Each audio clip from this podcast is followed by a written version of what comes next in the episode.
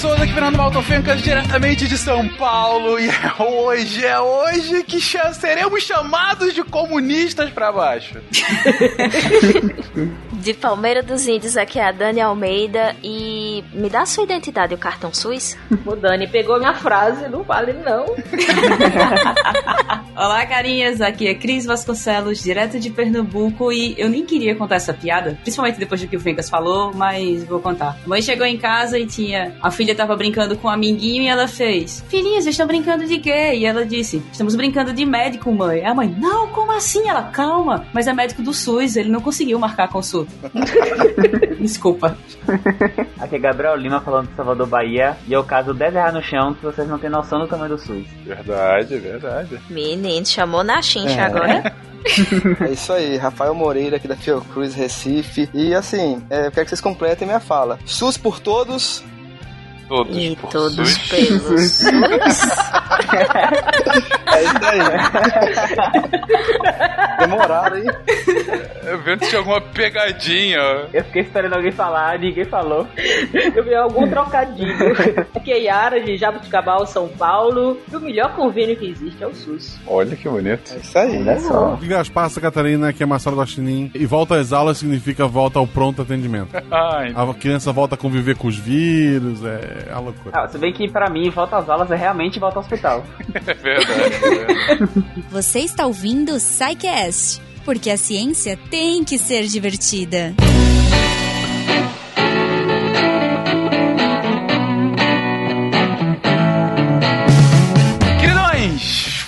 vamos falar, continuando, continuando a nossa já, nossa epopeia com a Fiocruz. E mais uma vez agradeço aqui imensamente o apoio que a Fiocruz vem dando ao SciCast, mensalmente um episódio extra para vocês de assuntos direta ou indiretamente relacionados à saúde. E é claro que se estamos falando de saúde, se estamos falando de saúde no Brasil, é simplesmente impossível não falarmos sobre o Sistema Único de Saúde, o SUS. Talvez, e aqui já começo um ponto quase tão polêmico quanto o Gabriel casando 10 reais no chão, talvez o sistema de saúde público mais ambicioso do mundo. Falaremos sobre isso ao longo desses próximos minutos, porque, gente, hoje a gente quer falar de saúde pública, a gente quer falar de saúde pública no Brasil e quer falar como que o Brasil chega a criar, a esquematizar e principalmente a implementar e já há tanto tempo um sistema universal e gratuito de saúde. Mas para a gente chegar até lá, vamos partir do princípio. Antes de partir do princípio, para cada um que está aqui, gente, qual é a relação de cada um aqui com o SUS? Trabalho e sou usuário do sistema.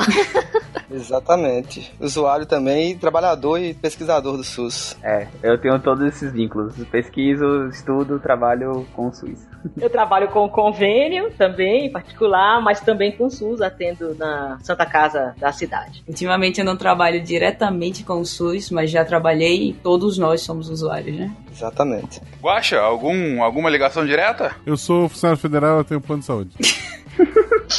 Não, e, e é legal você colocar isso, Guaxa, porque igualmente eu não sou funcionário federal, mas eu tenho plano de saúde desde que eu me entendo por gente. Eu também. Eu acho que eu É. usei uma vez o sistema público de saúde. Então, ainda que eu conheça todo o seu funcionamento, não é, na profundidade que o, o episódio hoje vai trazer, vai ser muito interessante pra mim ouvir da experiência de vocês, tanto usuários quanto aqueles que atendem nesse sistema. Ah, mas pra chegar até lá, vamos partir do princípio. Partindo do princípio, gente. Peraí, Fequinhas, Sim. uma coisa. Diga. Eu acho que o cast de hoje também vai mudar um pouco esse pensamento que a gente tem de, por exemplo, ah, eu usei o SUS uma vez, tal dia, porque o, o SUS ele vai muito além do hospital. E é isso que as pessoas às vezes não enxergam, que, por exemplo, ah, porque eu fui no SUS uma vez, ou porque eu só tomei uma vacina pro, é, disponibilizada pelo SUS, o resto eu paguei. É, o SUS não é só isso, ele vai muito além disso, então às vezes você não sabe que tá usufruindo do SUS, mas está, entendeu? Excelente, Cris. Tá, tá, tá. Acho que o cast vai dar uma é, vai abrir um pouco sobre isso. Perfeito, é isso mesmo. Então eu, eu já sou o orelha perfeito para esse cast, porque de fato eu não tenho essa real dimensão do SUS e terei agora nesses próximos minutos. Mas pra gente chegar no SUS, mais uma vez, gente, como que começa a história de saúde pública aqui no Brasil? Como é que a gente acabou desembocando num sistema como o SUS? Exatamente, Fencas. Assim, eu acho que Cris deixou bem assim, foi bem feliz aí, falando que a gente, é, quando pensa em SUS, muitas vezes imagina mais assistência, né? Hospitalar, assistência médica e, no entanto, é muito mais que isso, né? Mas talvez essa herança que a gente tem, né, de pensar em SUS como assistência, só quando tá doente, veio da própria história mesmo, né, da, da saúde pública no Brasil, que a gente observava, é, assim, aquela divisão entre o que é prevenção de doenças e o que é assistência à saúde, né? O que é você é, ter políticas públicas de prevenção que não, não, necessariamente estão vinculadas a uma assistência direta, mas é, isso aí criou uma certa dicotomia entre é, o que é que a gente chamava antigamente né, de higiene, né? Igeia e Panaceia, que eram aquelas duas figuras da mitologia grega. Igeia era a deusa da prevenção, da promoção da saúde, e Panaceia da cura. Então, é, Brasil mesmo se constituiu enquanto um sistema de saúde, pensando que o Estado ou então as, as políticas tinham que ser mais para atender o paciente e não para é, fazer a prevenção. Então a gente tem essa ideia meio que é, herdada, né, de, de o SUS como apenas é, um serviço de prestação de, de assistência médica hospitalar. E aí a gente vai ver aos poucos que o grande avanço do SUS foi ampliar essa concepção. E a gente, quando vai, por exemplo, no restaurante, a gente está usando o SUS, porque tem a vigilância sanitária é, fazendo toda a fiscalização dos produtos de consumo humano. Então, quando você vai no salão de beleza, tem o SUS também. E aí a gente fica, então, com essa visão mais ampliada, né? De que somos todos usuários do SUS, como o Cris comentou. Excelente. E, ok, mas você está partindo aí de uma lógica de que o atendimento à saúde pública é muito mais do que somente um atendimento direto. É muito mais do que eu ir ao hospital e ser atendido por um médico, enfim, fazer um exame, ter uma vacina. Então, até onde chega a saúde pública que vocês estão colocando aí? Acho que a pergunta seria até onde não chega, né? Porque a gente tem uma série de programas dentro do, dentro do SUS, como por exemplo o programa Saúde na Escola. Então, lembra quando você era criança que as tias na escola ensinavam você a escovar os dentes, a aplicar flúor, né? Tudo isso faz parte também do, do, do Sistema Único de Saúde. Ações sobre educação no trânsito, que também fazem parte do Sistema Único de Saúde. Mas realmente é como foi colocado, né?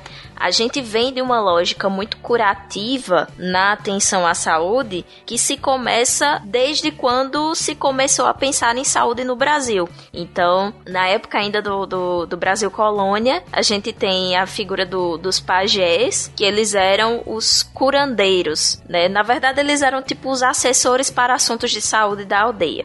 E aí.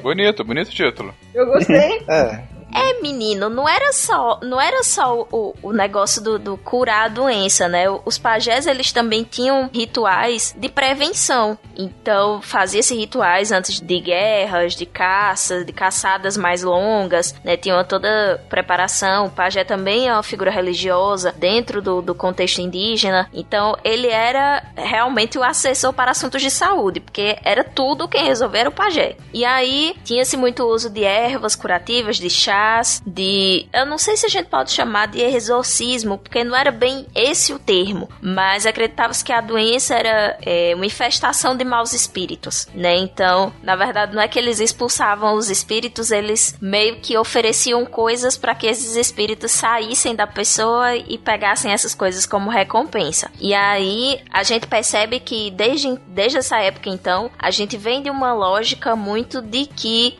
você precisa da cura quando você tá com uma doença, quando você tá com uma, uma é, um sintoma mais, mais expressivo, ou então diante de uma ameaça muito grande, porque tinha-se os rituais quando eles iam passar por, por grandes caçadas, né? Por caçadas longas, por guerras.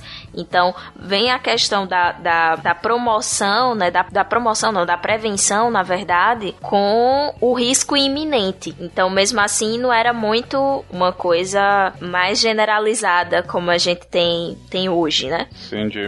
Você está querendo argumentar que, mesmo antes de uma estruturação de um tratamento médico positivista, né, como a gente conhece hoje, você já tem uma lógica de cuidado que é muito mais é vai dar ruim, vou te tratar, do que vou evitar que dê ruim para você. Ou seja, uma, uma coisa muito mais de tentar remendar o que já tá é, indo ladeira abaixo do que algo de fato preventivo. Exatamente. Perfeito. Até porque é, a ideia da, da prevenção ela surge muito depois, até com, com a própria ciência positivista, né? Então não, não se via como, como existir essa prevenção. Era como se a, a ideia da prevenção ela não fosse possível. Então, tanto é que os rituais que se realizavam antes de grandes acontecimentos né, nas tribos, eles tinham muito mais a ver com rituais religiosos do que com, com coisas mais físicas. Mas aí, se você partir do pressuposto que eles acreditavam que as doenças eram infestações de maus espíritos, então acabava sendo um mecanismo preventivo. Era como se fosse a vacina contra a possessão.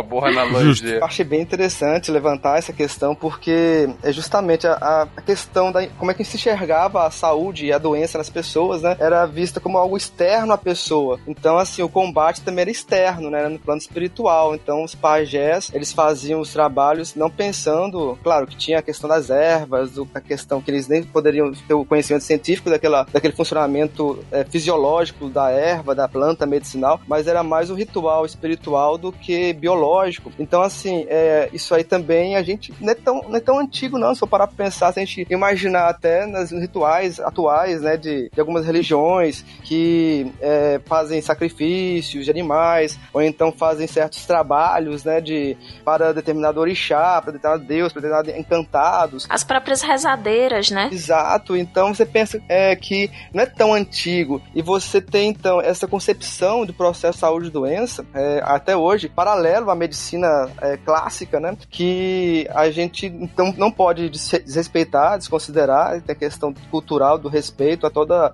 essa, essa riqueza que o Brasil tem, dessa mistura né, de, de cultos, de crenças, mas é, é, justamente isso. Né? Então a doença era algo fora, muitas vezes até castigo por uma conduta inadequada. Então se costumava falar, vou jogar uma praga, ou então você é uma maldição, então essa pessoa ficava doente e a culpa era da própria pessoa que é doente, porque ela deve ter feito alguma coisa de errado para ser castigada pelos deuses. Então, assim, ver que é interessante essa, essa herança cultural que a gente tem e que isso, assim, assim, não precisa ir muito longe não para a gente ver que esse discurso ainda é observado, né, em alguns espaços que utilizam até de má fé muitas vezes para tentar é, dar uma justificativa a algum tipo de processo de adoecimento, né? Isso fica tão vinculado a gente hoje em dia, tão próximo que por vezes é, você, as pessoas dizem frases que não, elas não queriam literalmente dizer aquilo, é só uma expressão. E por exemplo, eu tenho uma amiga que ficava constantemente com amidalite e alguém chegou e fez: "Vai te benzer, menina", entendeu? Isso é coisa ruim. Só que às vezes a pessoa nem queria mandar ela se benzer, mas já é uma frase comum da, da, das pessoas quando alguém tem algo consequente é, várias vezes, faz, ah, vai te benzer, pô, isso é algo ruim que tu tem. Tá complementando, assim, deixar claro também que é, não é questão da gente ignorar todas essas crenças ou ignorar essas, esses costumes, né? É ser incorporado, até porque a ciência não é o selo da verdade das coisas, né? É, entretanto, é interessante pegar o fio histórico, né, dessa, dessa concepção de saúde e doença. E a gente pensa assim, pô, saúde e doença são, só, são duas coisas, é uma, é uma dicotomia, é uma dualidade, tipo bem e mal, saúde e doente, ou não, existe, é, não é tão fácil fazer uma linha divisória entre ser saudável e ser doente, porque isso vai determinar a forma de tratamento do doente e do não doente, né? Então, assim, parece que a gente simplificou muito essa divisão entre doente e não doente, saudável e doente, e a, a nossa resposta a isso também se tornou simples, né? Muitas vezes, quando a gente vê alguns programas de saúde.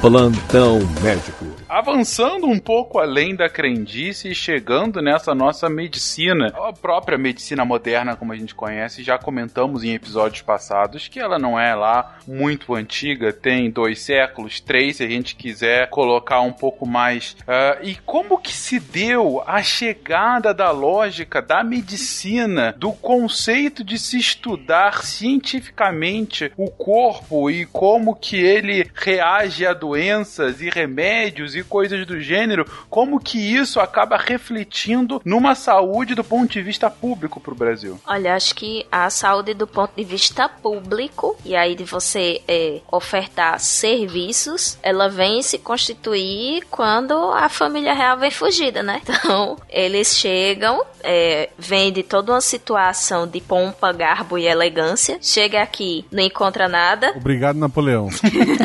é, né?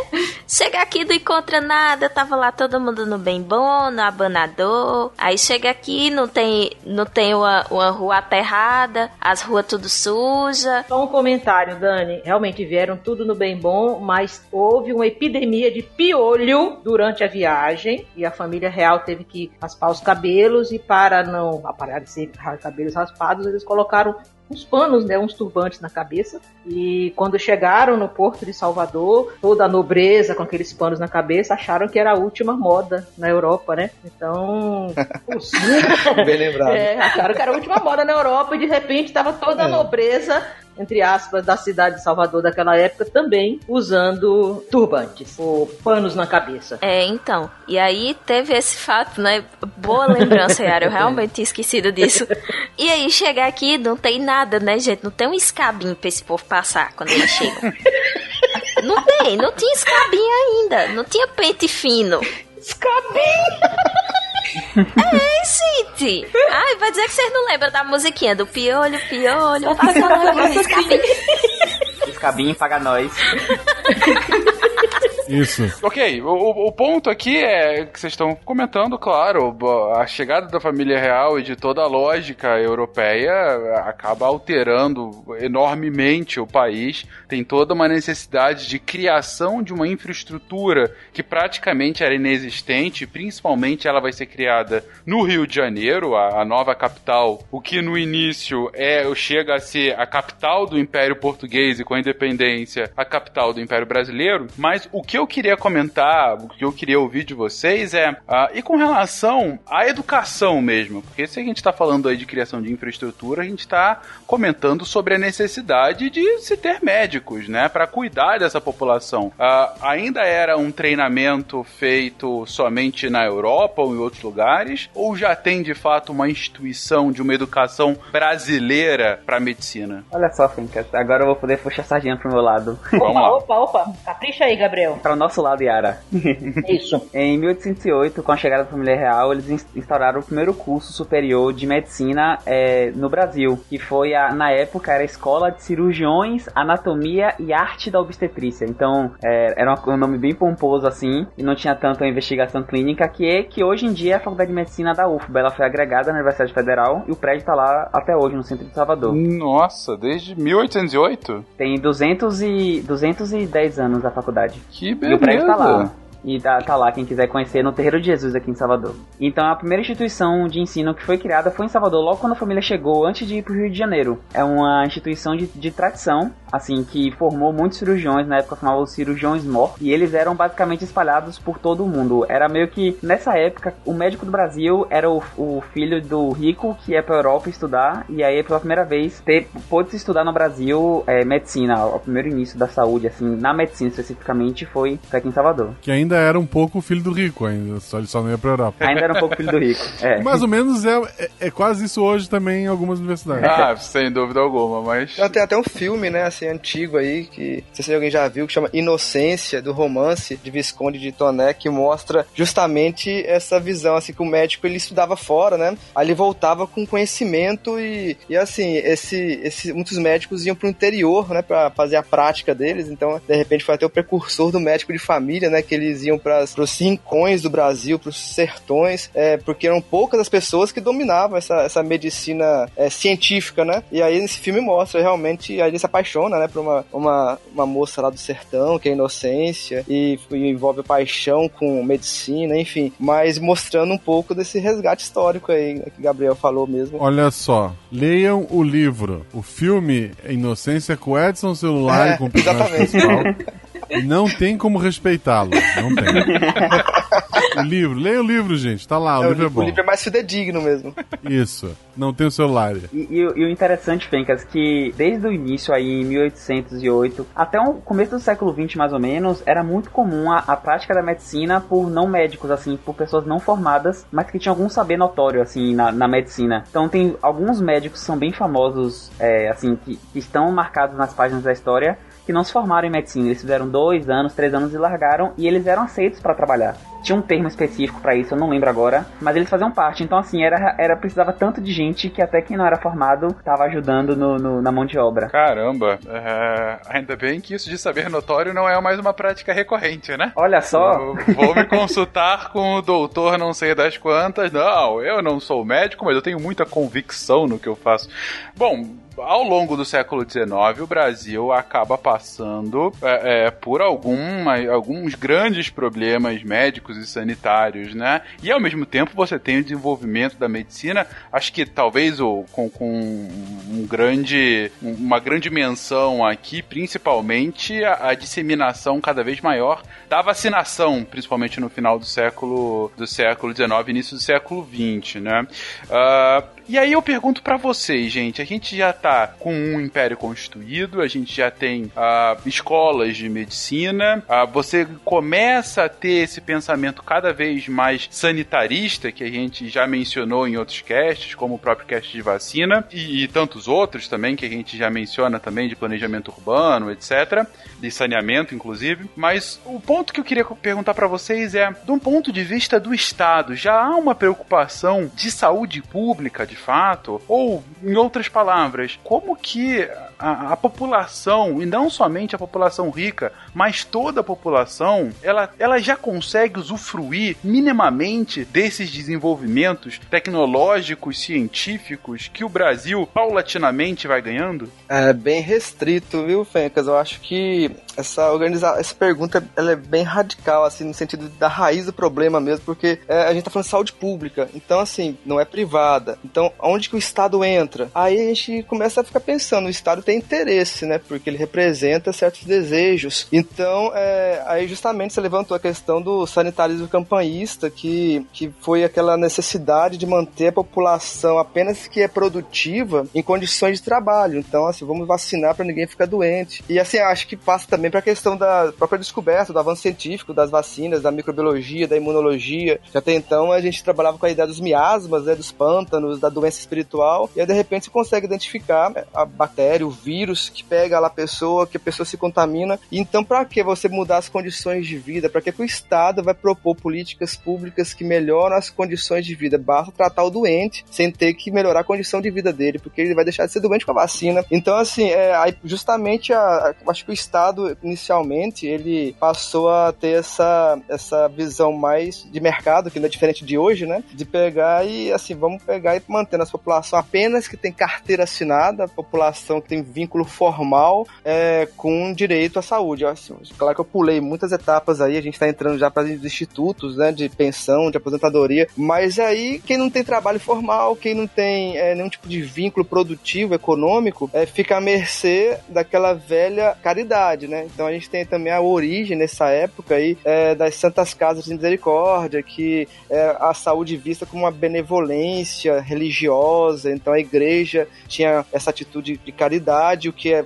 claro, né, a gente tem que pensar que não é uma negação dessa caridade, não é que você deve é, se negar ou, ou, de certa forma, considerar como uma atitude ruim. É, assim, a caridade sempre é boa, né? Não deve nunca deixar de ser, mas assim, a preocupação era justamente para não deixar morrer, então a- vamos fazer uma caridade. Quem não tem carteira assinada vai precisar da Casa de Misericórdia. Quem tem carteira assinada, o Estado cuida.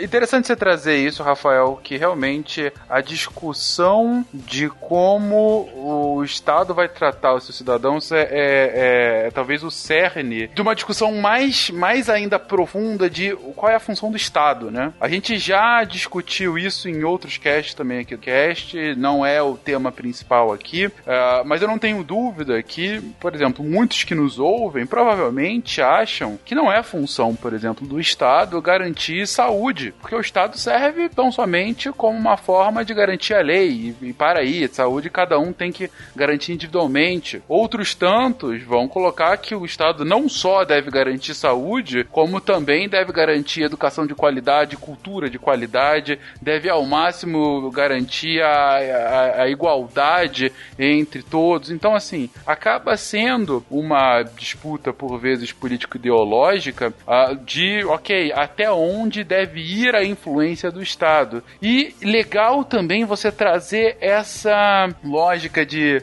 a igreja acaba complementando onde o Estado deixa de agir. Nunca agiu ou deixou de agir. Justamente nessa lógica de caridade, né? De dar proteção aos desamparados, né? Bom, uma lógica que, enfim, é, é pressuposto da atuação da igreja vai continuar sendo a, ao longo do século XX. Essa questão do Estado, assim, é fundamental mesmo para a gente tentar, tentar ver a origem da saúde pública, né? Enquanto algo prestado pelo Estado. É, majoritariamente, assim, você pensa por que foi criado o Estado? Ah, o Estado foi criado principalmente para garantir a segurança, para que ninguém possa matar o outro por causa que, que é a terra do outro, que é a casa do outro. Então, assim, o Estado ele surgiu como um conjunto de leis para tentar garantir, primeiramente, a segurança das pessoas. É, então, o Estado mínimo ele, ele precisa garantir segurança. O restante é que é discutido, né? Será que a gente deve é, lutar por um Estado que só garanta segurança e condições de oportunidade para todos e o resto é cada um por si? Ou não? Um Estado maior que ele não dê só segurança, mas que ele possa dar educação, possa dar saúde. Então, assim, isso aí vai definir o modelo de saúde pública que a gente vai ter. Um modelo de saúde pública mínimo, que vai sempre contar com as ações de caridade, com... É, tem até um, um, pensador aí, um político, é, que fez um relatório, o relatório Beveridge, que ele dizia uma frase bem interessante, que ele fala o seguinte, que políticas para pobres são políticas pobres. Então, é, até que ponto o Estado ele vai ser universal ou ele vai ser apenas o Estado mínimo? Isso aí vai determinar o modelo de saúde pública que a gente vai ter em países distintos, né? E o Brasil teve uma opção durante na Constituição de 88, um sistema universal, mas que hoje, mais do que nunca, está sendo totalmente bombardeado, né? Por, por outros tipos de pensamento, de ideologias mais de cunho neoliberal. É, gente, esse relatório que o Rafael cita é o relatório é, do, do Beveridge. Ele é um relatório que é feito ah, ao longo da Segunda Guerra Mundial para a lógica inglesa. Esse relatório ele é extremamente importante porque é, é uma das dos primeiros relatórios políticos que vem a público defendendo um estado de bem-estar social do ponto de vista de assistência social, de uma lógica do tipo, é, é, enquanto a força de trabalho consegue suportar o Estado, é, é dever do Estado fazer com que parte dos recursos que ele arrecada seja destinado àqueles que não têm a capacidade de trabalhar, quais sejam? Idosos, aposentados, inválidos, enfim, aqueles que realmente precisam de, um, de uma assistência do Estado. Então, ele, ele acaba é, sendo um dos pilares para que as políticas de bem-estar social, que muitas vezes estão diretamente atreladas à saúde, eles de fato possam acontecer.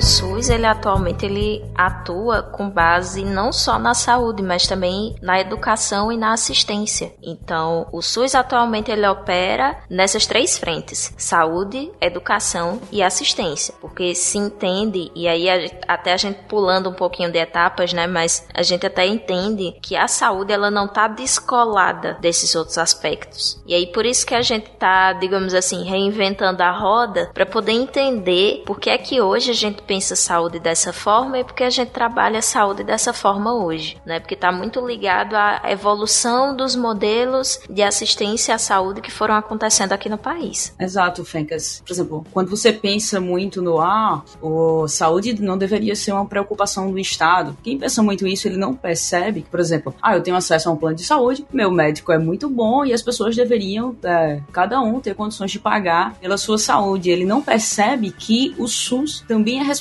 pela formação do bom médico dele que hoje trabalha na área privada. Porque muitos dos médicos passaram de universidades federais ou universidades particulares e fizeram seus estágios em hospitais públicos, onde fica grande parte dos estágios disponíveis e do, dos grandes programas de residências. Cris, eu me, eu me arriscaria a dizer que não são só muitos, são todos os médicos, porque não tem aquele que não passe em algum momento da vida por um serviço público. Mesmo, mesmo a faculdade sendo particular, nenhuma faculdade tem uma estrutura com hospital terciário, ambulatório, então sempre ele vai utilizar o sistema de saúde na formação. Exato. E além disso, por exemplo, quando essa pessoa ela atinge alguma algo que, por exemplo, precisa de um transplante, quem cuida dessa parte também é a parte é o sistema público, que faz os exames de compatibilidade, que faz que tem um banco de dados de compatibilidade nacional. Então, isso é, você enxerga um pouco no seu nariz e não vê além do que o SUS, do que o SUS contempla, entendeu? Por exemplo, ah, mas eu paguei um hospital e eu vou receber o transplante no hospital particular. Só que quem fez o banco de dados foram os hospitais públicos, entendeu? Provavelmente o órgão que você vai receber veio também de um hospital público, então você tem que enxergar um pouco além do seu nariz. É só, eu queria fazer um, um comentário aqui assim, é, a gente pode até discutir a validade de você ter a, a um sistema que você paga paga ou que não paga, mas pensando do ponto de vista de, de, faturamento, existem serviços que eles não são viáveis do ponto de vista particular, porque tem que ser, um, tem que ser uma empresa que consiga, de uma maneira, pelo menos no Brasil, que é um território muito grande, gerir de maneira nacional muitas coisas. Então, existem coisas que, por mais que você deixe a medicina de forma privada, por exemplo, a questão do, do, do sistema integrado de, de transplante, ou então um sistema integrado, integrado de doação de medula óssea, que é o Redoma. Então tem coisas que mesmo que exista sistema é, particular, não tem como ele dar conta, porque são questões que não são viáveis. Ninguém vai manter uma estrutura gigantesca é, de medula óssea para uma compatibilidade de 1 a cada 100 mil. Então é uma coisa que não é viável do ponto de vista financeiro, e ele acontece por um modelo mais de, de, de atenção dado pelo Estado. O Redome, por exemplo, você faz teste de compatibilidade, esses testes são caros, e são as pessoas que se predispõem. Então eu cheguei a fazer fazer teste de compatibilidade, sequenciamento de DNA de 200 pessoas. Eram pô, testes caríssimos e eu fazia numa manhã para 200 pacientes, entendeu? Para 200 doadores. Isso é caríssimo para um hospital particular fazer isso simplesmente porque as pessoas querem doar, entendeu? E muitas vezes nenhuma daquelas pessoas vai ser chamada, só vai ficar no banco de dados porque não tem ninguém compatível com elas para elas poderem doar a medula. Eh, por exemplo, eu faço iniciação científica com célula-tronco induzida, que é IPS, de humano. E essas células-tronco, elas são utilizadas, elas são cultivadas, amplificadas, elas são utilizadas em tratamento. É, manter um banco de célula-tronco não é uma coisa viável, nem que você pague, porque é muito caro. Eu falando de reagentes de 50 mil reais, um pote de 100 ml, 200 ml, para fazer diferenciação. Então são coisas que são inviáveis para 99,99% ,99 da população, porque para manter uma estrutura de pesquisa utilizando células-tronco induzidas pluripotentes de humano é uma coisa muito cara. E aí o SUS também tá nessa parte, a gente às vezes não enxerga isso. É, eu queria complementar também dizendo que, assim, só para atiçar um pouco e apimentar essa, essa discussão da formação né, em saúde, a grande questão que a gente observa é, e deve se questionar é, tudo bem, a formação em saúde no Brasil tem a participação forte das universidades federais, da educação pública de nível superior. Mas como é que está sendo a formação desse profissional para o mercado de trabalho? Ele está sendo formado para trabalhar no SUS ou ele está sendo formado para trabalhar na iniciativa privada? O que a gente observa é muitas vezes é médico, dentista, na sua formação dentro da Universidade Federal, é toda voltada para uma prática no sistema privado. Então isso aí é, também a gente tem que se questionar, porque se a formação está sendo no serviço público, na universidade pública, pago com impostos para a população. Então, como está sendo retorno para a população desse investimento caro que se faz, que o Estado faz via mediante pagamento de impostos? A gente tem que se questionar, porque não é, não é difícil de encontrar formação é, nos serviços públicos voltada para a prática privada. Não que a gente deva, assim, que a gente é, só, só pode trabalhar no sistema privado quem foi da universidade privada só, e quem fez formação no serviço público é obrigado a trabalhar no serviço público, tem que ter uma carência. A questão não é, não é se você tornar algo rígido, obrigatório. Mas como está sendo essa formação? Será que o sistema público está se beneficiando dessa formação? É, então é uma coisa que eu coloco como questão, né? Como, como reflexão. Eu acho assim que, como estudante ainda, né? Quando a gente é preparado para uma prática no sistema público de saúde, a gente também é preparado para uma prática no sistema privado. Mas o contrário não é verdadeiro. Então, quando você está num curso que te prepara para atender numa lógica clínico-ambulatorial, você não sai preparado para atuar em outros contextos que não sejam clínico-ambulatorial privado. E aí, quando você é preparado para o serviço público, você também subentende que dentro dessa formação do serviço público, você vai aprender questões relativas à saúde coletiva, mas também a atendimento individual nessa perspectiva ambulatorial mesmo. Então, é, acaba sendo muito complicado porque quando a formação ela oferece uma formação para o mercado, para o trabalho no sistema público, isso significa que ela está contemplando outras áreas também. Mas se ela te dá uma formação muito rígida no, no sistema privado, isso não acontece. Então, falando do meu curso de psicologia, a atuação da psicologia no serviço público e no serviço privado é diametralmente diferente. É muito diferente.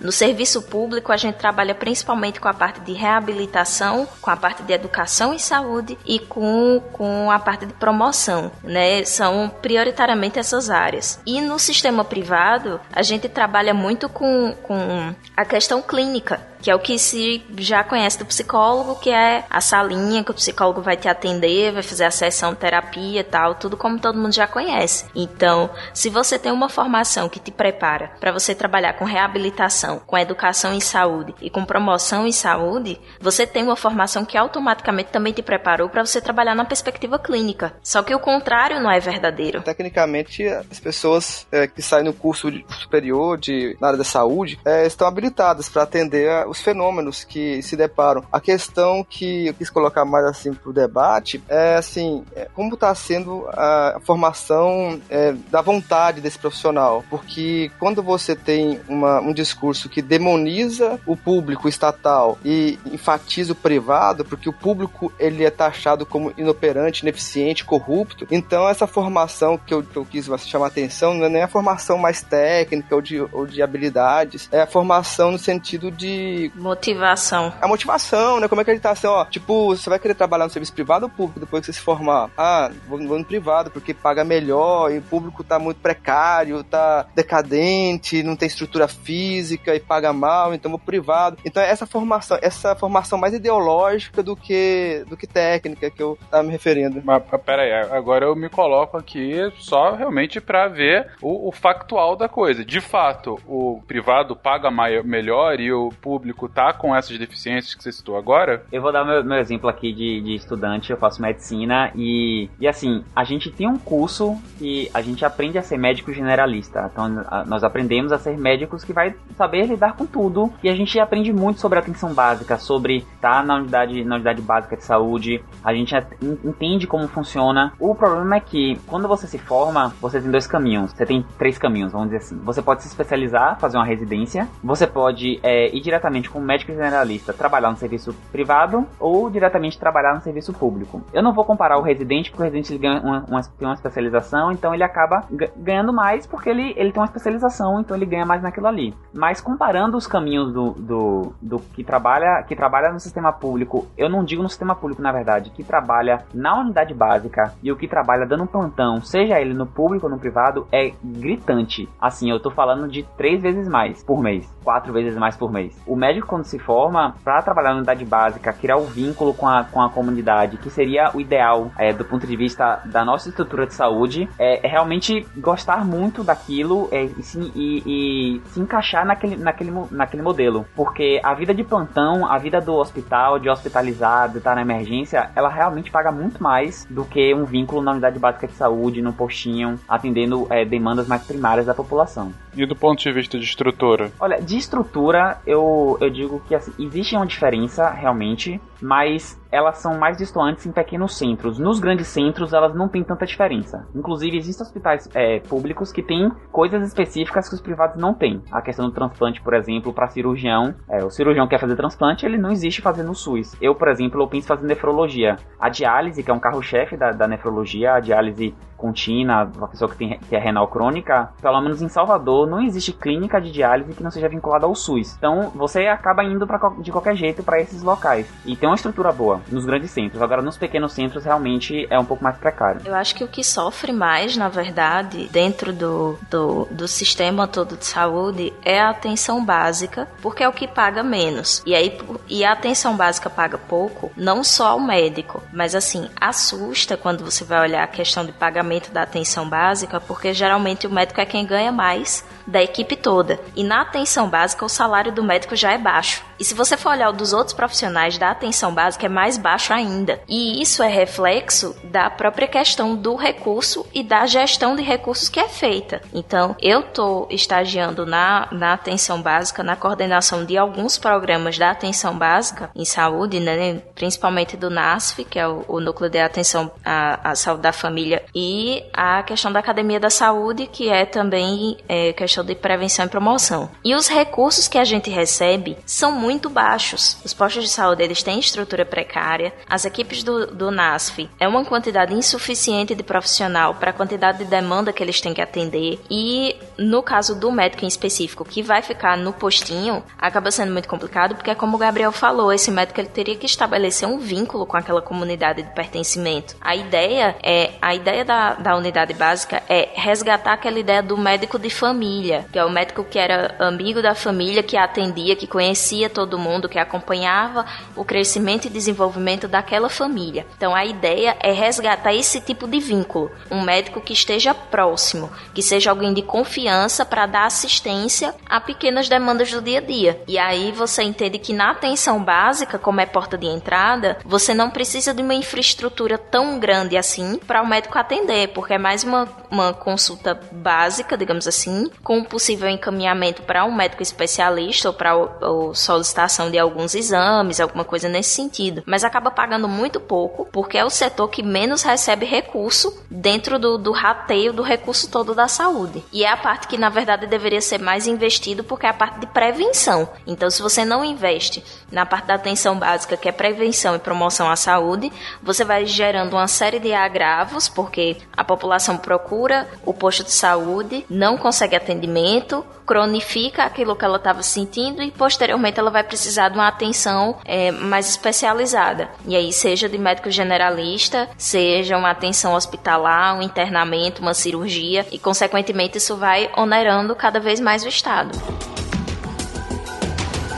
Plantão médico. Fencas, eu vou lhe dar um exemplo da, da nossa estrutura, como deveria funcionar e como ela funciona. Então, as duas maiores causas de doença renal crônica no Brasil que necessitam de hemodiálise é hipertensão e diabetes. O remédio da hipertensão, de maneira geral, mais utilizado, assim, o losartana, é o fármaco, custa em média 7 a 10 reais por mês o tratamento. O de diabetes, a metformina, que também é outro, é bem famoso, custa 3, 2, 3 reais por mês o tratamento. E esse tratamento é feito na atenção básica, com acompanhamento do médico, da, da, da unidade básica, que vai criar o um vínculo, esse vínculo vai ajudar na adesão terapêutica do paciente, então esse paciente vai se tratar melhor, vai cuidar melhor da sua vida e vai, possivelmente, não vai ter esse problema de doença renal, então vai postergar essa doença. Agora, quando a gente vai para o nosso modelo atual, que as bases, a, o vínculo não funciona tão bem assim, pelo menos é, em boa parte dos locais, é claro que tem lugar que o médico está lá e criou o vínculo já com a população, já conhece, nós temos que fazer clínicas de diálise. E a diálise é um procedimento caro, porque primeiro exige já um médico especialista, nefrologista, e aí você tem que ter uma máquina que vai pegar seu sangue, vai filtrar, você tem que comprar o filtro, tem que comprar o negócio que faz diálise, a água filtrada. E aí o tratamento que custava 15 reais por mês começa a, a, custar 600 reais por mês. E é um modelo que fica insustentável a longo prazo. Você manter a atenção básica, que não está funcionando bem, e aí você começa a, a manejar o recurso para atenção secundária, para o ambulatório. E aí quando você maneja, a atenção básica fica mais sucateada e o, continua um ciclo eterno. Vai virando uma grande bola de neve. É, exatamente. Yara, você que trabalha é, em ambos os campos já há algum tempo. Como é que é para você, em loco, essa experiência de comparação entre trabalhar no serviço público e privado? É uma situação um pouquinho complicada. Eu tento interpretar da seguinte forma: são muitos aspectos a se considerar. Eu acho que o que, o que a Dani colocou é uma coisa importante. Há, existe uma, uma inversão das coisas em que há uma valorização da ponta final, né, da, da, da, do tratamento, né, da medicina. Isso falando do meu caso na medicina, no, no, no cuidado da saúde, não né, a medicina em si, internação, exames, enfim, em que você valoriza, ou melhor, você objetiva mais o tratamento final, né, ou seja, a hemodiálise, como o, o, o Gabriel falou, o AVC, o paciente que chega ao AVC, que também é consequência da hipertensão e do diabetes, é, você também acaba é, é, é, é, é tratando pacientes com, com hepatopatias crônicas, né, que, que acaba sendo consequência também de alcoolismo e vírus, coisas que deveriam ser tratadas mais atrás, né, na rede básica, na, no, no, atendimento mais básico. Mas o que, que acontece? A estrutura da, da, da, do, do serviço de saúde, ele infelizmente não consegue valorizar esse tratamento mais básico de prevenção. Então, o médico de família, aquele médico do posto, recebe mal. Os, os, os, os, os funcionários, os demais representantes da equipe de saúde do posto também recebem muito mal. Seja o psicólogo, seja o enfermeiro, o fisioterapeuta, né, o técnico de enfermagem, enfermagem, eles também recebem mal. O médico que trabalha na ponta extrema, aquele que faz o transplante, recebe um bom pagamento, né, referente ao transplante que ele faz. O SUS paga muito bem aos hospitais que fazem. O transplante que o Einstein faz, que o Sírio faz, não é particular não, gente, é o SUS que paga, né? Esses pacientes vão lá e, e a triagem e, a, e a, a, identificação dos pacientes que são é, compatíveis são feitos pelo SUS, né? Que o SUS, o Einstein, tudo tem estrutura e tem os médicos treinados para fazer, mas é o SUS que paga esses, esses, esses, esses procedimentos. Na faculdade de medicina, o que o Rafael tinha colocado, será que não precisa mudar um pouco essa ideologia? É difícil você pega um jovem que entra na faculdade, ele quer se informar. Quando ele olha para o mercado de trabalho, ele vê que o mercado de trabalho paga mal ao médico de família e paga bem ao médico super especializado que vai fazer transplante e trabalhar no Einstein. É claro que ele vai preferir fazer transplante e se especializar e trabalhar no Einstein. Então, essa escolha não é nem escolha, isso se apresenta pra gente durante a faculdade, entendeu? A faculdade, a gente, o Gabriel tá aí, eu fiz faculdade, a gente faz estágio em posto de saúde, em hospital público, em maternidade pública, a gente se utiliza da estrutura do SUS para aprender, a faculdade é pública, a gente aprende isso daí. Só que, assim, no final,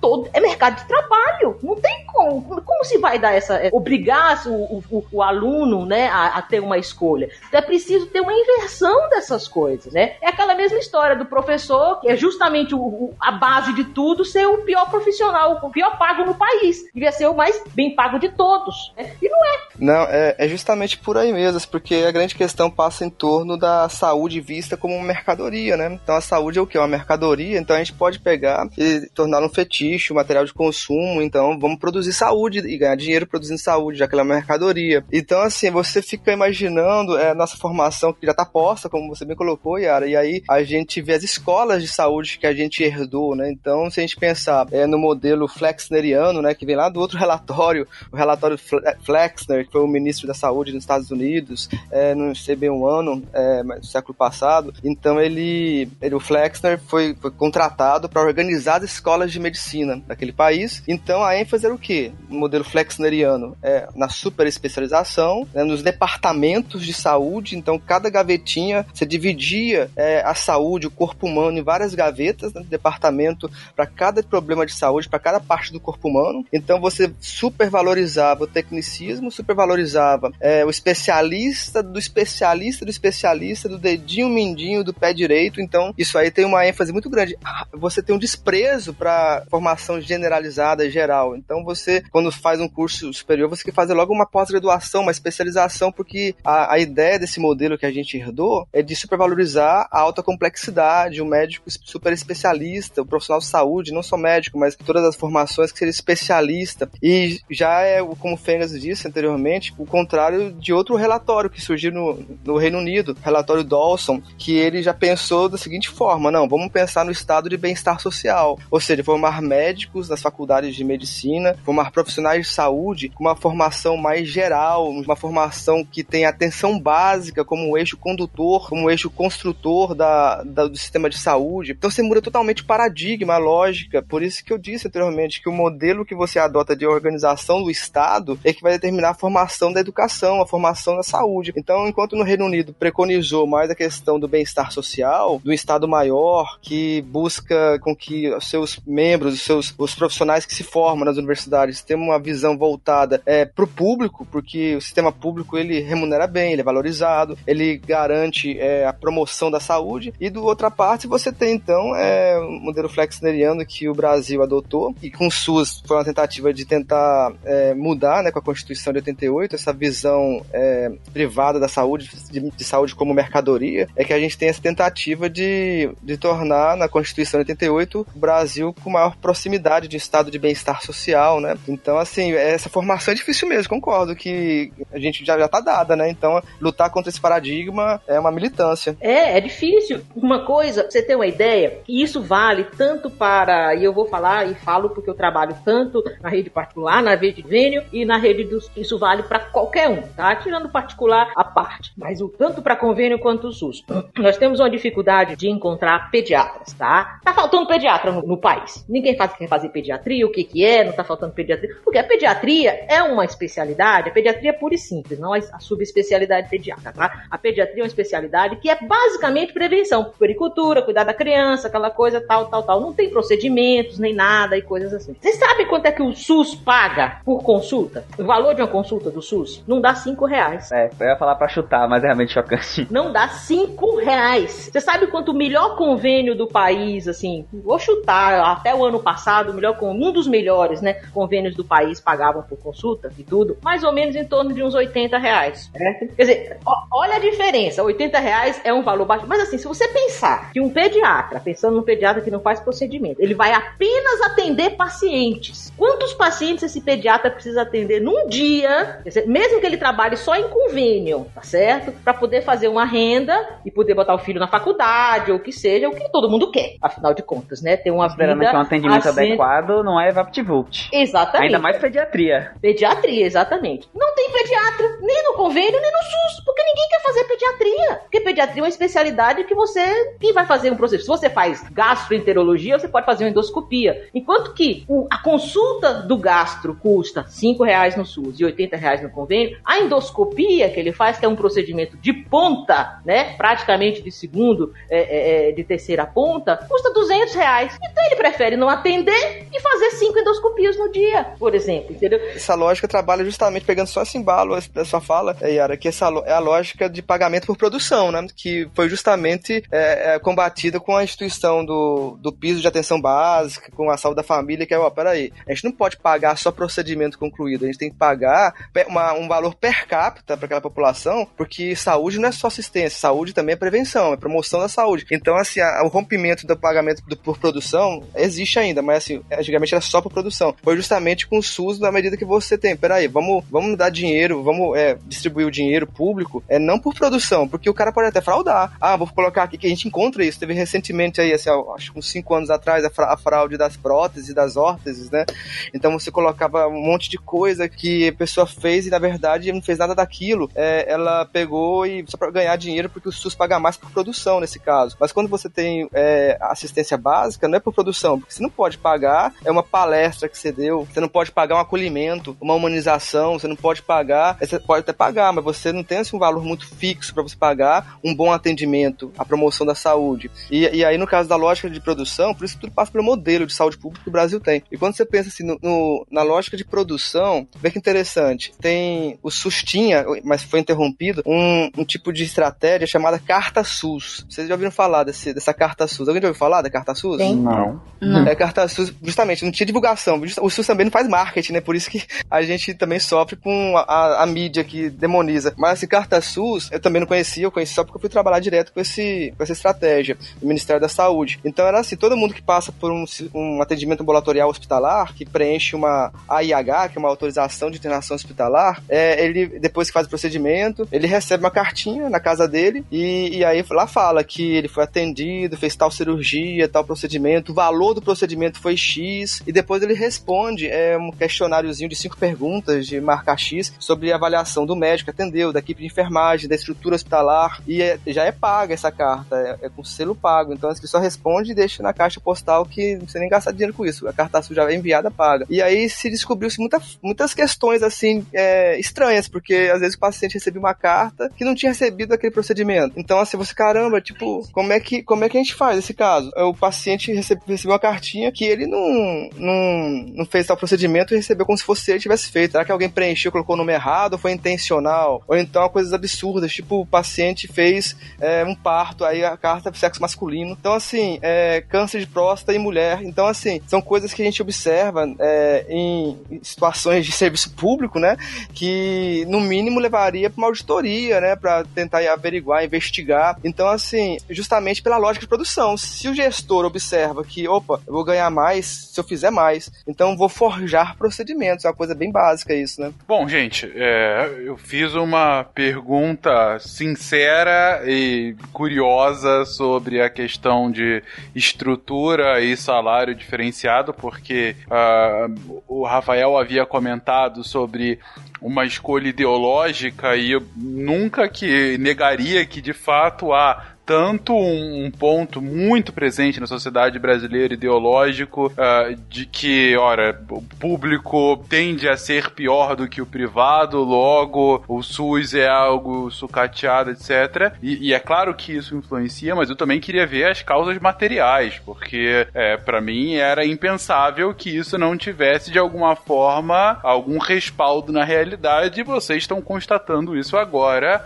tanto na questão de diferenciação de salário e de, enfim, do valor é, recebido por procedimento, por consulta entre público e privado, quanto, por, pelo que vocês trouxeram mais agora, da, da lógica do, do, do ganho por produtividade, do ganho por, por ação feita e não por uma cobertura mais ampla, né? Como eu estou na coordenação do NASF, né, no estágio na coordenação do NASF, é, a gente vê que o, o SUS, nesse quesito da atenção básica, ele é um pouquinho Frankenstein, porque porque se por um lado se, se parou de pagar por produção na atenção básica, por outro você tem um incentivo financeiro que é acrescentado ao salário com questão de produção, que é o PEMAC, que ele é um, programa de incentivo que ele acontece trimestral ou bimestralmente, em que é enviada uma verba né? E essa verba é repassada mediante a produção das equipes do NASF. Só que o que é o interessante que eles fazem? Cada município fica responsável por definir os seus indicadores e as suas metas de produção para que a equipe receba o valor integral. Aqui, o que a gente faz é atribuir um percentual maior aos atendimentos coletivos e às visitas domiciliares e um percentual menor aos atendimentos individuais, porque a gente entende que o SUS ele visa esse atendimento coletivo, né? A gente tá falando em saúde coletiva, em saúde pública. E, e aí, era esse parêntese que eu queria fazer, né? Porque se aboliu o pagamento por produção peronomútil, sabe? Você ainda continua com a lógica de produção, você ainda continua com a cobrança dos índices e que esses índices, eles são registrados no ESUS. Então, quando eu comecei brincando, né? Ah, me dá o teu RG, o teu cartão do SUS, é porque isso é, é registrado e depois você é lançado no sistema, no ESUS, onde você precisa colocar a data de nascimento da pessoa, você coloca o nome, você coloca o número do cartão SUS e todos os procedimentos que foram realizados com aquela pessoa naquela data. E aí essa produção ela é pega a cada mês, é conferido se as equipes estão batendo as metas e, além do salário, elas recebem um PMAC como incentivo, até mesmo como forma de você melhorar o salário desses profissionais. Então você observa o seguinte, que o profissional fazer o feijão com arroz, ele ganha o salário lá embaixo para ele melhorar um pouquinho do salário dele, ele tem que trabalhar nessa lógica de produtividade. E aí, logicamente, você tem profissionais com a carga horária alta, porque o NASF geralmente é de 30 a 40 horas por semana. Você atende muita gente no espaço de tempo muito curto. As equipes do NASF elas, elas dão assistência a vários postos de saúde. Então, tem equipe que faz dois, três postos de saúde no mesmo dia. É muito corrido. Muitas vezes não tem sala para atender, não tem infraestrutura, não tem material. E você coloca esse peso também no, no profissional dele ter que produzir mesmo nessas condições. Então, isso também está interligado com a questão da formação, porque a, o que a gente tem que entender quando se fala em caráter ideológico da formação não é dizer que o SUS é a coisa mais linda que vai trabalhar no SUS porque é lindo, é maravilhoso, porque funciona. Não é isso. É entender que você trabalhar no SUS ou você ser estudante vinculado ao SUS é você se implicar no processo de produção da saúde do seu município. É você entender que você, enquanto é, pessoa inserida naquele serviço no município, você também está contribuindo para uma melhoria na saúde. Você também é responsável por é, lutar por uma saúde de qualidade. E lutar por uma saúde de qualidade, quando eu estou falando isso, às vezes vem muita questão da militância e, e tem gente que tem uma aversão à palavra militância, mas quando você luta por uma saúde de qualidade, você está lutando desde você participar dos conselhos municipais de saúde até você denunciar na ouvidoria da Secretaria de Saúde da sua cidade o que está funcionando e o que não está funcionando, sabe? É, quando você fala de caráter ideológico da formação dos profissionais da saúde, é entender que trabalhar na saúde é você lutar por uma saúde coletiva de qualidade, porque quando você pensa na coletividade da saúde, principalmente no quesito da atenção básica, você está falando de aumento da qualidade de vida dessa população. Se você investe na, na, na atenção básica, aquela população vai adoecer menos, vai envelhecer envelhecer melhor, você vai ter crianças com desempenho melhor na escola. Então tem muita coisa interligada. Talvez a grande brecha que acabe tendo na formação dos profissionais de saúde seja de mostrar esse outro lado da saúde, a saúde enquanto um determinante muito mais amplo, e não só mostrar a questão do, do sistema único de saúde como um sistema sucateado, onde só funciona a atenção especializada porque paga melhor, sabe? Eu acho que tem muito a ver com isso e essa questão desse posicionamento ideológico da saúde enquanto luta vem da, da, da própria concepção do SUS e da própria lei orgânica da saúde, né? Da, da 8080.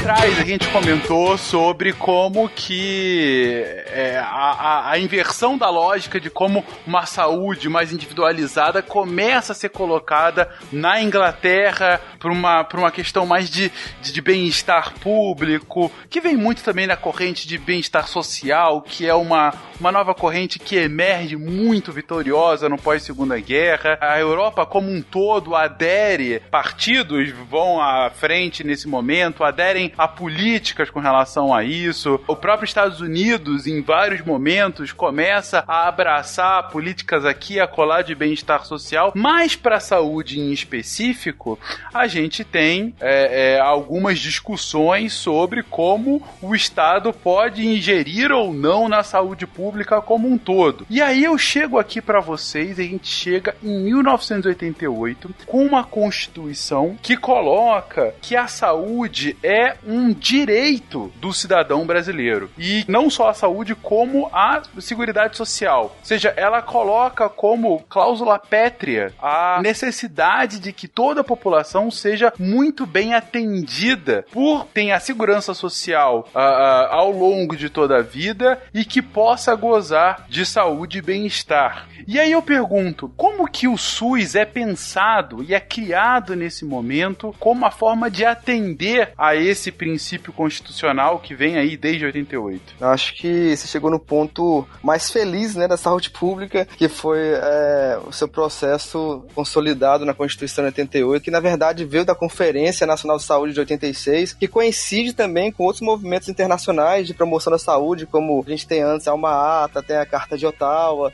que é justamente buscando dar essa reviravolta, ou seja, a insuficiência do sistema público na lógica anterior se mostrou muito forte. Então era necessário sanitário e no Brasil especificamente no movimento é, de abertura democrática, com a Constituição de 88, a gente ter a concepção de um sistema universal. Né? Então foi nesses termos que foi forjado o SUS com a luta da reforma sanitária, de vários movimentos sociais, trabalhadores do SUS, é, pensadores, intelectuais, população, as, as, os conselhos, os partidos, enfim, é, todos os atores da arena social nesse momento, eles começaram a ter a sua voz, até então censurada, ouvida, e a gente pensou, então foi pensada, né?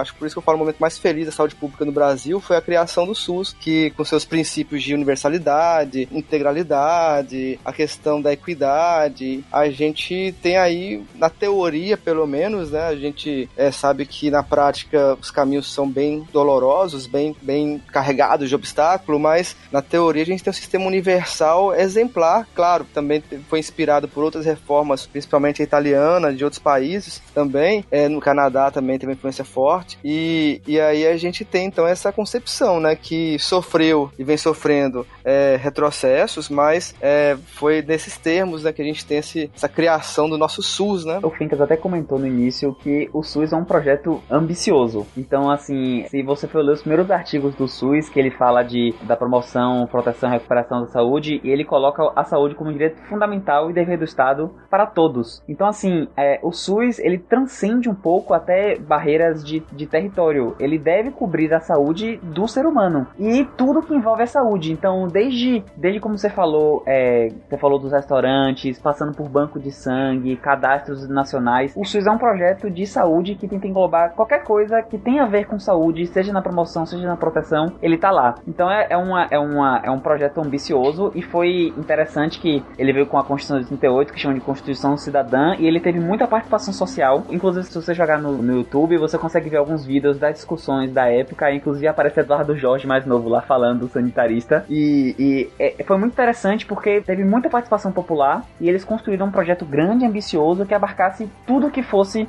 relacionado à saúde. E é uma visão muito interessante porque como houve a participação dos profissionais, então tem muita coisa que foi pensado por quem estava no campo, quem estava vivendo a saúde naquela época. E aí foram ouvidos também os movimentos sociais, movimento negro, movimento LGBTQ, porque eram movimentos que tinham a, a tinha essa ausência de atenção à saúde. E tanto é que o SUS ele traz, vem trazendo depois, né, uma série de programas que vão é, promover a saúde para determinados grupos populacionais de acordo com as características do território. Mas aí eu acho interessante a gente fazer um, um parêntese para falar sobre os princípios doutrinários e organizacionais do SUS. Os princípios doutrinários, eles são três, né? A universalidade, a equidade e a integralidade, que só desses princípios doutrinários a gente já vê que é um projeto ambiciosíssimo, porque você está falando de um, de um, sistema que se pretende ser universal, atender a todo mundo, que pretende é, tratar da saúde de maneira integral, então desde a prevenção e, e promoção até o restabelecimento da saúde, né, e reabilitação quando for o caso, e um sistema que seja equânime,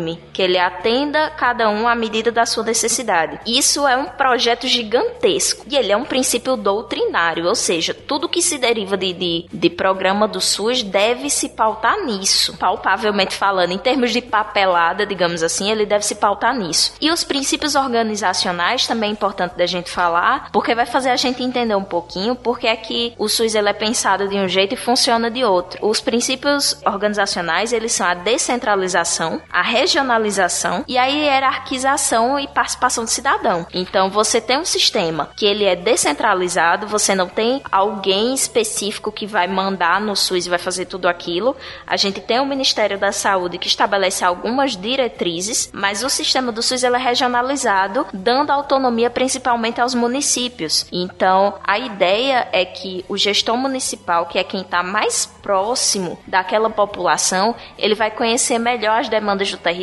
e ele vai ter autonomia suficiente para fazer a realocação do recurso onde for mais, eu não diria urgente, mas onde for mais necessário para aquela população. O sistema é hierárquico, mas mesmo ele sendo hierárquico, é, o hierárquico na verdade dele é na questão do fluxograma, de tipo, onde é a porta de entrada do sistema? Onde é que eu acesso o SUS? Então por isso que eu brinquei lá no cast da educação e saúde que a porta de entrada é o posto de saúde, que você tem que saber onde é o seu postinho e saber quem é seu agente de saúde, porque é a sua porta de entrada no sistema. É por onde você deveria passar primeiro e de lá você ser direcionado para o serviço de acordo com a sua demanda. E quando se fala em participação do cidadão, a gente está falando de um sistema que ele é controlado, digamos assim, pela população. A população é quem regula o SUS. Você tem os conselhos de saúde e os conselhos de saúde é que fiscalizam o trabalho que está sendo feito no SUS. A gente tem as conferências municipais de saúde, vai ter conferência municipal aqui no, na cidade onde eu moro. E aí o Conselho Municipal de Saúde, a gente sempre presta contas ao conselho. A gente presta contas ao, ao nosso gestor, né, ao secretário de saúde do município,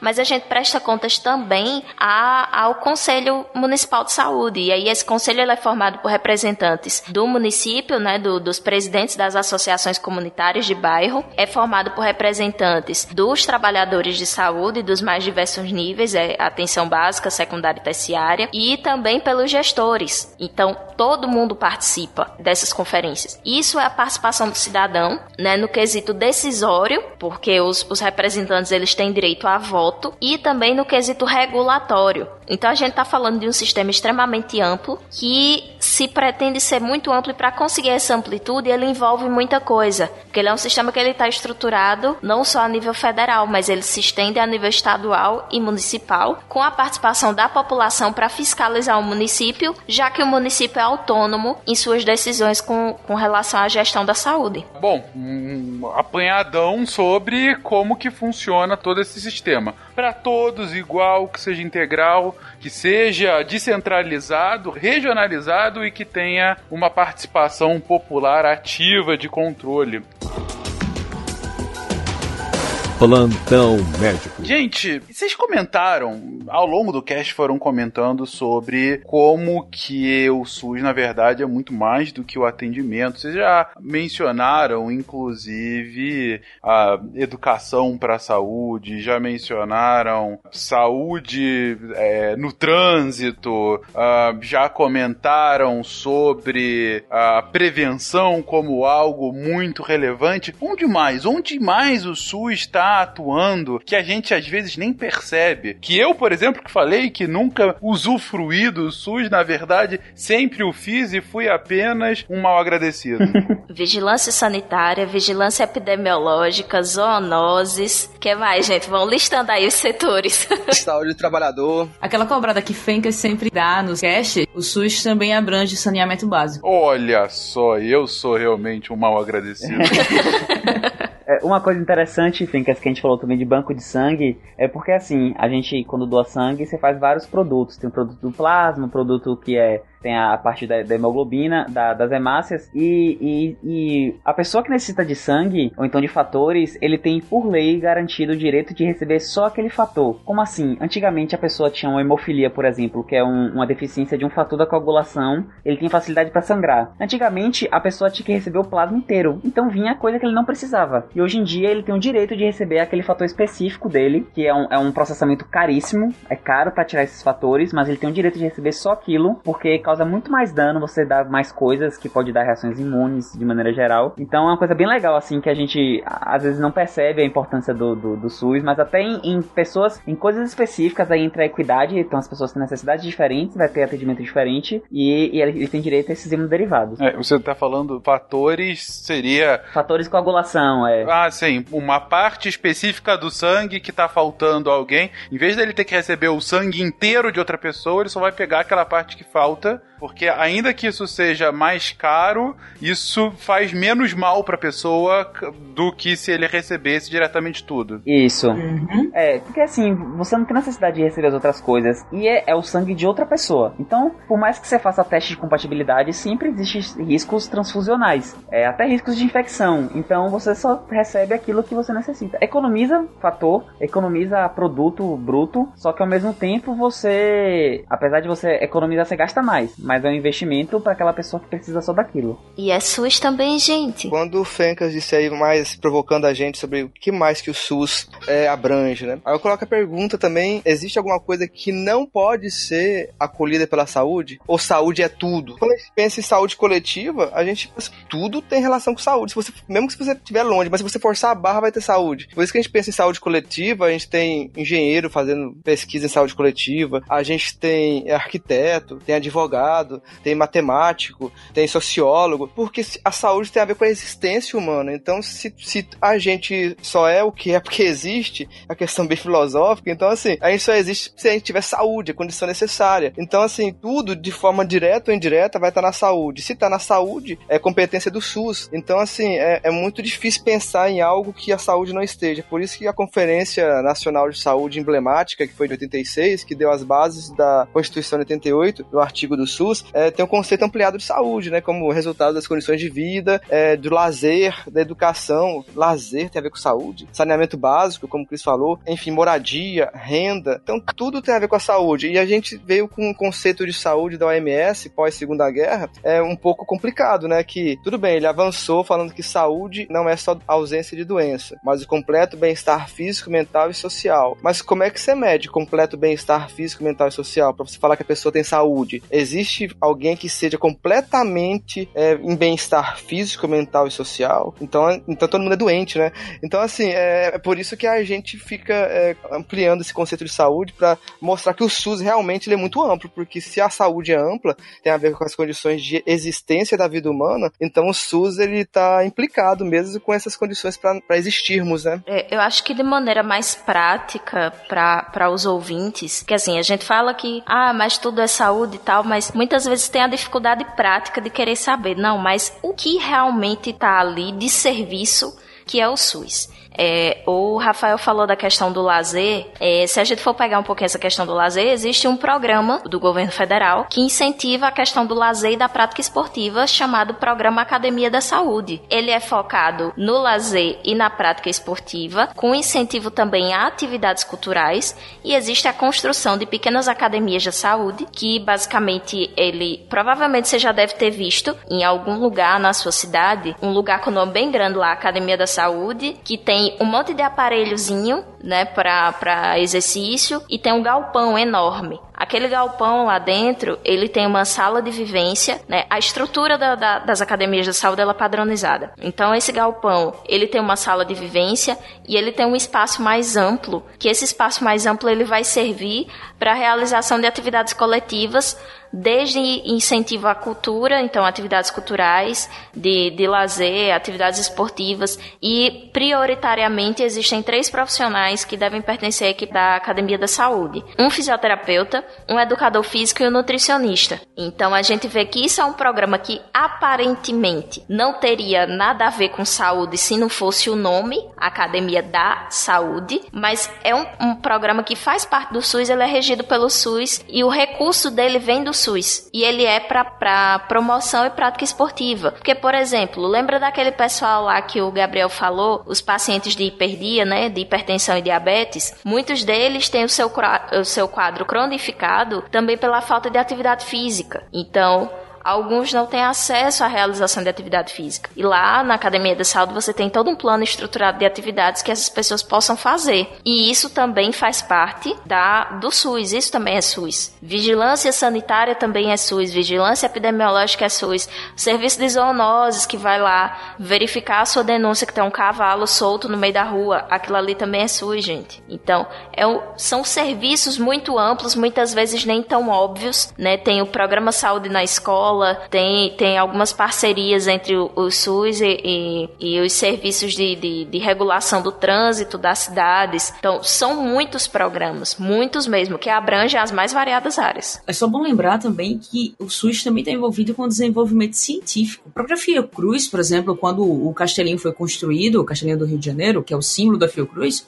ele foi idealizado por Oswaldo Cruz com o símbolo da saúde pública no Brasil. Então, a, a, a Fiocruz desenvolve inúmeras pesquisas que vai ser utilizada para inúmeras outras áreas, não só na parte pública, não só nos hospitais públicos. Então, muito incentivo é vindo do, da parte da, do SUS. E isso é algo que todas as pessoas utilizam, incluindo fora do Brasil, como o próprio desenvolvimento de vacinas, que são exportadas. É, vacinas é um ponto bastante importante da gente falar, né? Porque nosso calendário vacinal é público é um dos mais completos, assim, do mundo é, público, né? Você pode tomar privado das outras e, e são vacinas de qualidade. Existiu, pelo menos, um movimento muito forte na década de 90 de não vacinar os filhos no SUS porque as vacinas não seriam boas, porque pagar é melhor, a gente tem essa ideia. Mas as vacinas do SUS são realmente muito boas, são de boa qualidade, há algumas feitas no Brasil e, assim, às vezes até melhor do que, do que uma, uma vacina particular, porque é um, é um jeito diferente de, de, de produzir. E é uma coisa que a gente, que o, SUS atua muito é a parte da vacinação. E outra coisa interessante também são as parcerias que acontecem, às vezes, público-privado, as, as organizações tipo a APAI. Que a APAI, ela não é uma, uma organização do SUS, só que existem diversos serviços que você consegue marcar pelo SUS. Então são os braços do SUS que ele, quando ele não consegue formar uma estrutura própria do Estado, ele pega uma estrutura é, particular e paga, meio que aluga, falando de maneira grosseira, e oferece esses serviços. Então serviço de diálise, teste do pezinho, é, laboratórios de imagem, ocorre muito nesse, nesse programa de parceria para não deixar a população descoberta. Que beleza!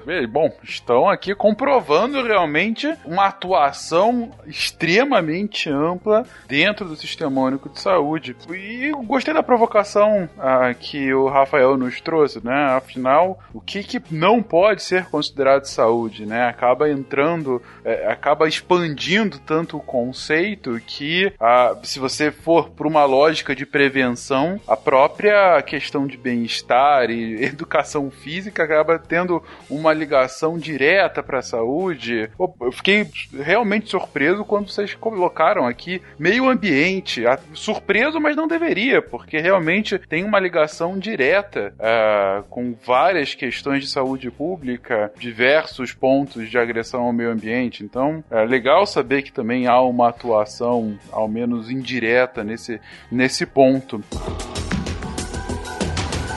Plantão Médico. Falamos sobre o que, que é, como foi criado, falamos sobre problemas da saúde do Brasil como um todo. E é para ir nos finalmente do cast, eu acho interessante a gente comentar sobre, ok, mas onde que o SUS está nos deixando? Afinal, qual é a situação atual da nossa saúde pública? Digo, vocês comentaram aqui muito uma experiência dentro do sistema, uma visão do próprio profissional comparando o serviço público com o serviço privado e inclusive fazendo uma reflexão sobre uh, como que o sistema acaba de forma não tão uh, uh, bem direcionada para uma lógica de saúde pública, acaba direcionando muitos médicos para um viés mais mercadológico, mais voltado pro, pro privado, o que acaba deixando de lado serviços fundamentais da saúde pública. Mas ainda assim, a gente tem o estado das coisas do Brasil como um todo. E aí, passados 31 anos da Constituição de 88 e, consequentemente, do Sistema Único de Saúde, eu pergunto a vocês, gente, o que, que ele tem feito para nossa saúde? O SUS tem dado bons resultados, resultados ruins? Eu devo acreditar mais nas recorrentes matérias de filas de hospitais públicos que sempre, sempre tem em jornais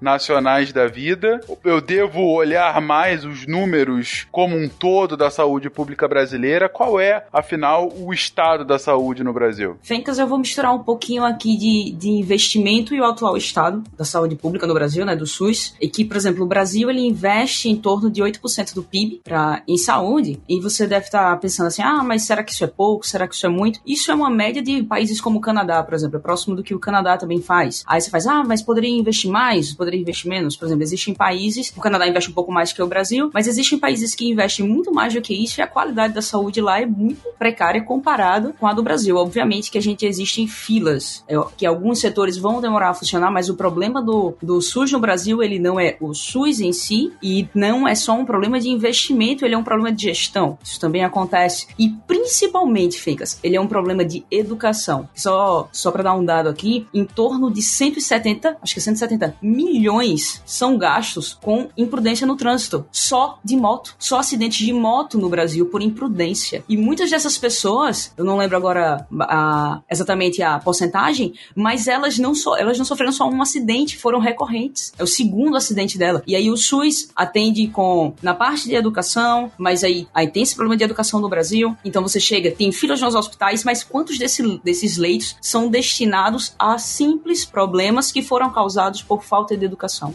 É, se a gente pegar, se a gente pegar causas externas, pegando só mortalidade, causas externas no Brasil só perde para doenças cardiovasculares, que é basicamente o que todo mundo tem. Então ainda é muito prevalente acidente, violência de maneira geral também, então tá muito associado com segurança pública e é muito oneroso ao, ao SUS, né, para cuidar desses pacientes. E o SUS, ele tem a distribuição de medicamentos para hipertensão e diabetes que a gente comentou aqui, a parte de vacinas, a parte de hemocentros e tudo isso funciona e as pessoas não enxergam quanto isso funciona bem comparado à demanda de dinheiro que isso tem. Além disso, quando você vai comparar, por exemplo, a eficiência, o que o, o SUS afetou a gente, quando você compara ele com as outras áreas do Brasil, como economia e educação, você vê uma, um, que o SUS se apresentou muito melhor. É só você olhar um gráfico, se você procurar aí, você pode achar, um gráfico com relação a crianças que também permaneceram vivas depois de um ano de idade. E você compara antes do SUS e depois do SUS, você tem um acréscimo muito grande nisso. Então você percebe que realmente tem aí uma, uma função muito grande. Além disso, a expectativa de vida aumentou muito no Brasil, entendeu? Como comparado antes do SUS e posterior ao SUS. Então você vê realmente um impacto muito grande de que o, do, que o SUS tem causado na qualidade de vida dos brasileiros com relação à saúde. É bem interessante essas questões relacionadas às causas externas, né? A mortalidade por causas externas de acidente de trânsito, violência. Tem um artigo interessante que foi publicado na revista Saúde Pública por um colega epidemiologista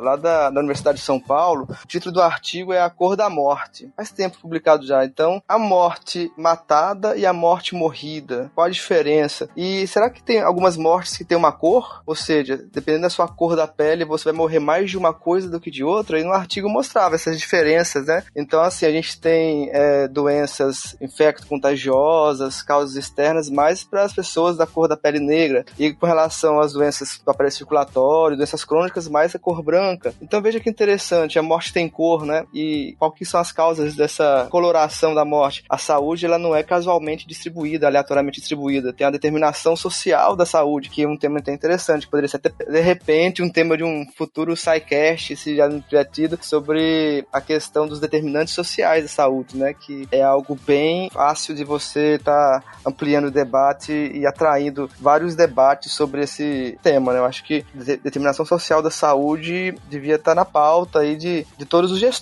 né? Que trabalham na saúde pública, porque a gente sempre se questiona, a saúde é uma questão mais de falta de dinheiro ou falta na gestão? A gestão que é ineficiente, aí você vai sustentar um discurso nessa linha. Ou não, é falta de recurso financeiro. Aí tem outros defensores dessa linha. Então, assim, tudo isso envolve, no final das contas, né, qual vai ser o perfil de morte e mortalidade da nossa população. Também é importante ressaltar, Fequinhos, que a população ela tem formas de fiscalizar isso. Fiscalizar os gastos do SUS e ver como está sendo gasto. Você tem o próprio portal da transparência mostra algumas coisas, aquele um portal chamado CIOPS, você também consegue visualizar, acho que a gente deixa o link nas referências. Tem um aplicativo para celular que é Onde está o dinheiro da saúde, o nome do aplicativo. Se quiser baixar, é muito fácil de mexer, você seleciona por estado, por cidade, consegue ver os gráficos. Então você consegue ver como é o investimento, quanto foi destinado à cidade, quanto por pessoa está disponível é, do investimento de saúde naquela, naquela cidade,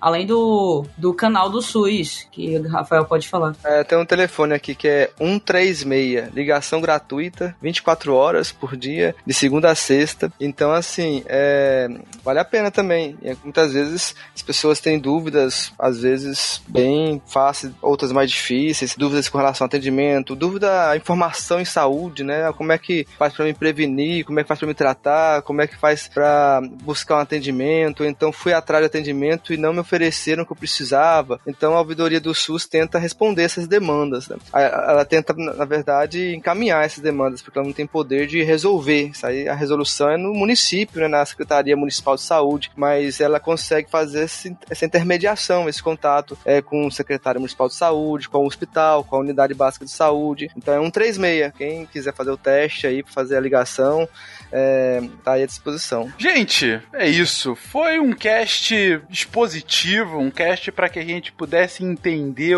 as origens, o funcionamento, os efeitos e como que a gente vive nesse Brasil que já há 30 anos está no meio do sistema único de saúde e que colhe benefícios e que se preocupa com pontos a melhorar. Um dos sistemas mais complexos, de maior cobertura do mundo para a saúde pública, que não o isenta de falhas e de críticas, claro que não, e as críticas sempre, recorrentemente, têm que ser colocadas mas que também não impede que se enalteça os elogios, os ganhos e como que a saúde hoje no Brasil ela se preocupa, ela se pretende a levar saúde de qualidade para 210 milhões de brasileiros. Como uma nota pessoal de alguém que diretamente pensava nunca ter sido beneficiado tanto por esse sistema, mas que hoje está vendo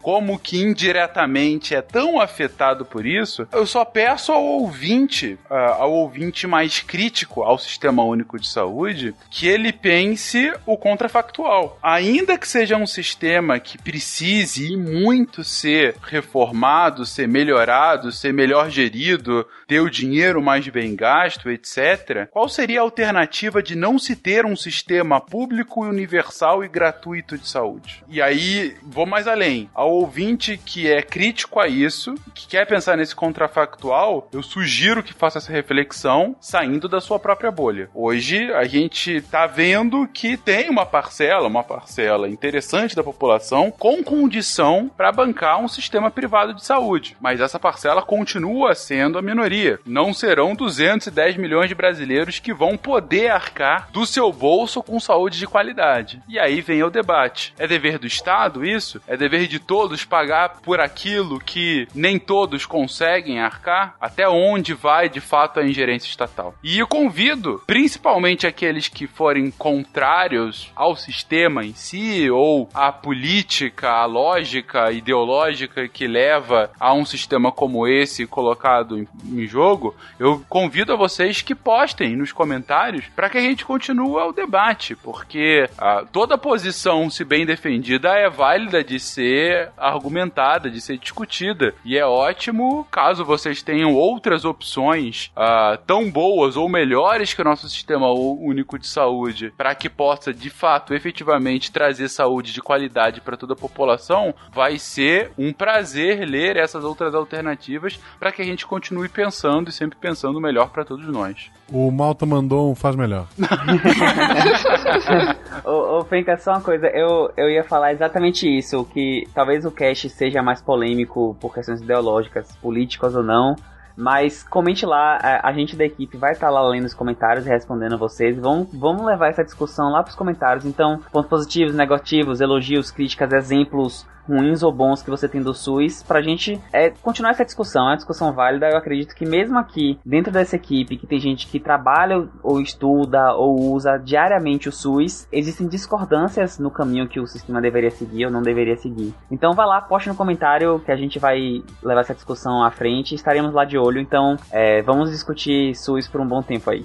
Até porque o SUS ele é, ele é construído coletivamente, né? Ele foi construído coletivamente e ele continua sendo. Então, seu comentáriozinho lá também faz parte da nossa construção do sistema de saúde que a gente acredita que seja a melhor alternativa, né? Só para eu terminar totalmente ao contrário do, da frase que eu comecei, eu vou deixar o, só um iníciozinho do, de um texto de Carpinejar, que é O Amor é SUS, que diz assim: Por mais que a gente queira o amor convencional, convênio médico, o amor com carteirinha de saúde, o amor com garantia de tratamento e quarto privativo, o amor é sempre SUS. O amor verdadeiro é sempre um sistema único de saúde. Atinge a todos, sem exceção, sem discriminação. Atinge a todos de modo igual, se você é empresário ou se você é camelô, se você é pobre ou se você é rico. Atinge a todos sem regalias e benefícios. E se você tá ouvindo esse podcast na fila do, do, do SUS, deixa um comentário. Escreve Inception aí embaixo.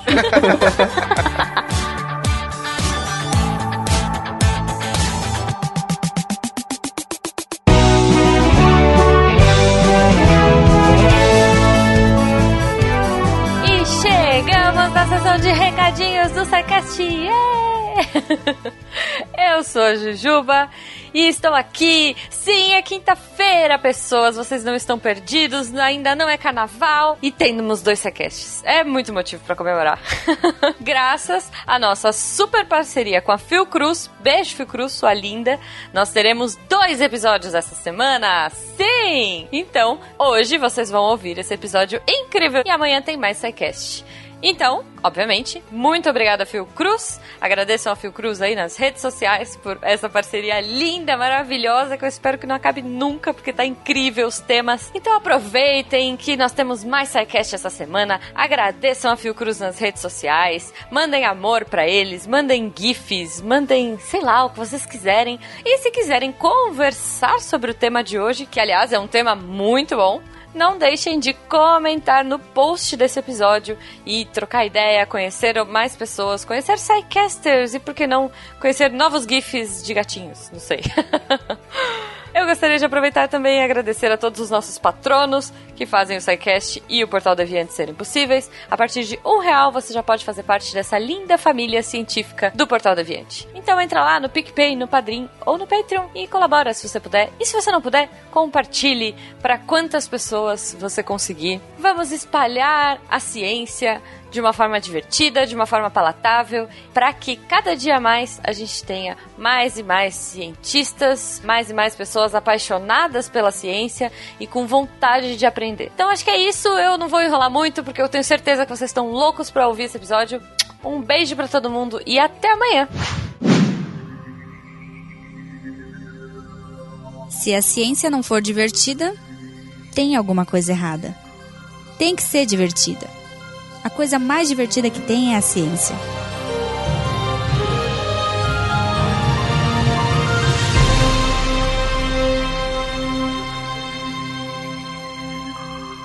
Esse podcast foi editado por Nativa Multimídia, dando alma ao seu podcast.